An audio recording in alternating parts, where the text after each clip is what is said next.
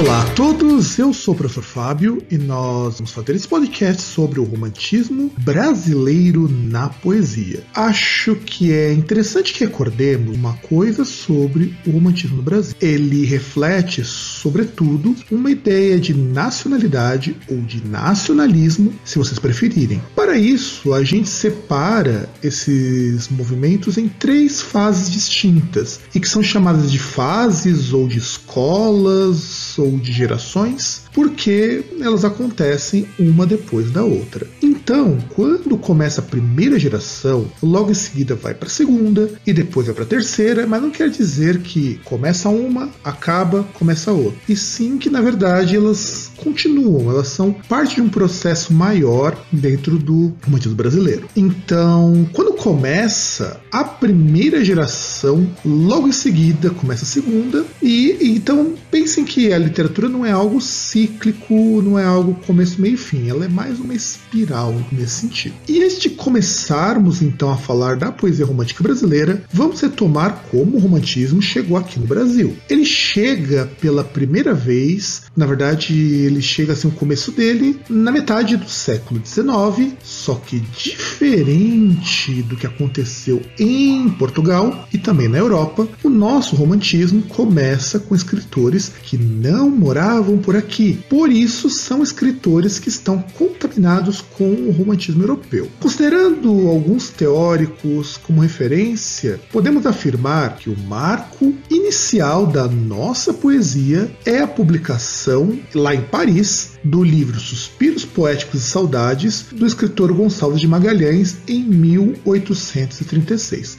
Portanto, guardem bem esta data, 1836 é o ano inicial da poesia romântica brasileira. A gente pode entender que esse movimento começa na Europa com autores que estão estudando fora do país e permite que a gente divida-o em três momentos. Lembrando que o começo é fora do país, mas depois ele se desenvolve inteiramente aqui. Vamos ter a primeira geração, chamada de nacionalista, a segunda, que é a chamada ultrarromântica, e a terceira, abolicionista ou condoreira com apoio social. A primeira geração é que começa com Gonçalves de Magalhães lá em 1836, como eu disse antes é também uma poesia bastante religiosa e voltada para o nacional, para o país, porque tinha que trazer uma identidade para nós. O sentimentalismo típico do romantismo, ele aparece bem presente nessa primeira poesia romântica, tanto que tem a visão idealista da mulher, então a mulher ela é sublime, ela é angelical, ela é um ser divino de pura luz. Só que além disso, traz a natureza como elemento a ser valorizado, porque nós temos uma beleza exuberante muito maior que qualquer outro país. E aparece aqui a figura do índio. E nessa figura do índio a gente vai dar o nome de indianismo, embora ele seja derivado do medievalismo europeu, e isso vai aparecer desde lá do Gonçalves de Magalhães, embora na poesia o Gonçalves Dias é mais proeminente. E aí, falando do Gonçalves Dias, então, ele escreve o Yuca Pirama e ele apresenta para os leitores da classe burguesa principalmente, o que é o índio. Mas vamos abrir um parênteses aqui. Este índio não é o mesmo índio que existe lá na aldeia. É uma visão ideal de um índio como alguém puro, alguém disposto a fazer sacrifícios, sacrifícios, aliás, sacrifícios, e também ele é um cara nobre, é um sujeito corajoso, igual um cavaleiro europeu. Isso vai acontecer porque você precisa dizer o que é o herói do Brasil, ou quem é o herói do Brasil. Qual que é a imagem? Quem que o brasileiro tem que se espelhar? E isso traz a questão nacional. Quem eram os primeiros habitantes do país? Eram os índios. Junto disso tem a paisagem. Então, quando lá o Gonçalves Dias diz que minha terra tem palmeiras onde canta sabiá, então ele começa a lembrar que tem sabiá aqui, porque ele estava morando, agora não lembro se em Londres, um país assim, ou Londres ou estava na França nessa época, não vou lembrar agora. Então, eles cantam isso, eles vão falar dos amores típicos da burguesia, que é aquela coisa de olhar para a mulher, fazer o cortejo,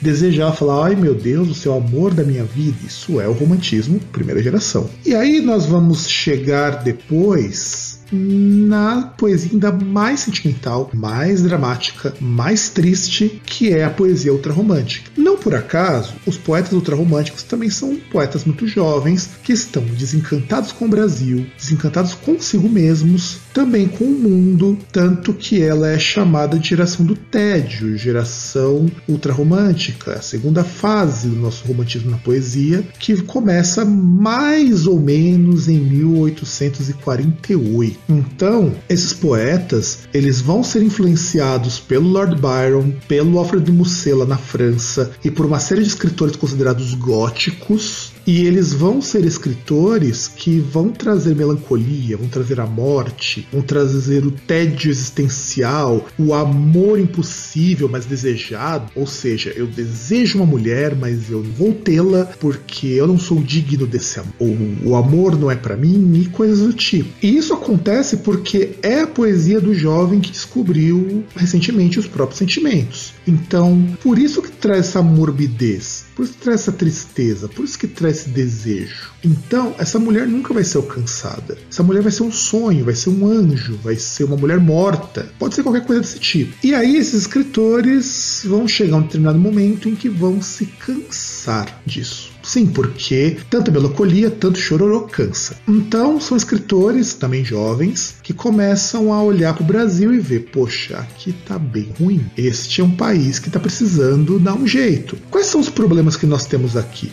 Nós vamos nos preocupar? Então, pensa que é o equivalente quando vocês, jovens, começam a olhar para o Brasil e ver: ah, tem muita corrupção, tem muito crime, as pessoas estão muito pobres. É igualzinho. Só que esses escritores batiam com um problema maior que era a questão de manter escravos. Os escravos ainda existiam no Brasil, mesmo com toda a pressão da Inglaterra. Então, esses escritores vão se reunir e vão criar a chamada geração condoreira, que é a terceira geração do nosso romantismo. E por que condoreira? Porque o condor é considerado uma ave símbolo aqui da América do Sul, porque é uma ave que quando muda o clima, quando muda as estações, ela vai de um lugar para o outro. Então ela tem liberdade para ir para onde ela quer. Quando esse movimento de romantismo mais social surge na França, lá com o Victor Hugo, o símbolo desses românticos é a águia. No caso deles, aqui de vocês, aqui de nós brasileiros, o símbolo vai ser o condor. Então existe uma preocupação com a desigualdade social. E o grande escritor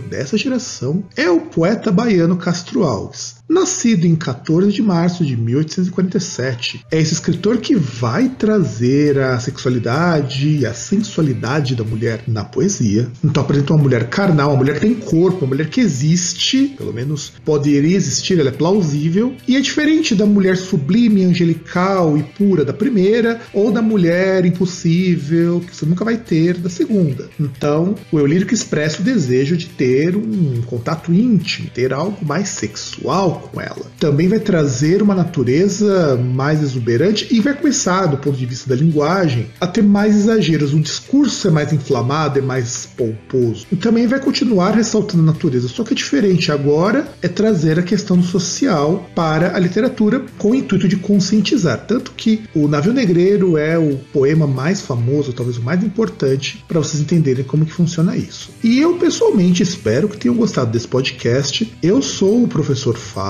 E espero mesmo que as nossas próximas aulas sejam tão produtivas. E então, até logo e nos vemos ou nos ouvimos na próxima aula sobre romantismo na prosa.